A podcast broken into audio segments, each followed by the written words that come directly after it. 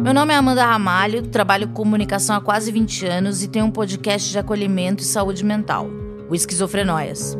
Há alguns meses eu recebi a notícia que eu estou no espectro autista, e isso foi o start para desenvolver o Amanda no Espectro. O Amanda do Espectro fala desses meus primeiros passos nesse universo da neurodiversidade. E eu quero poder contar com você nessa trajetória para que juntos a gente conheça e aprenda mais sobre o universo do espectro autista. Porque, comunicadora que sou, eu não poderia guardar para mim toda essa caminhada.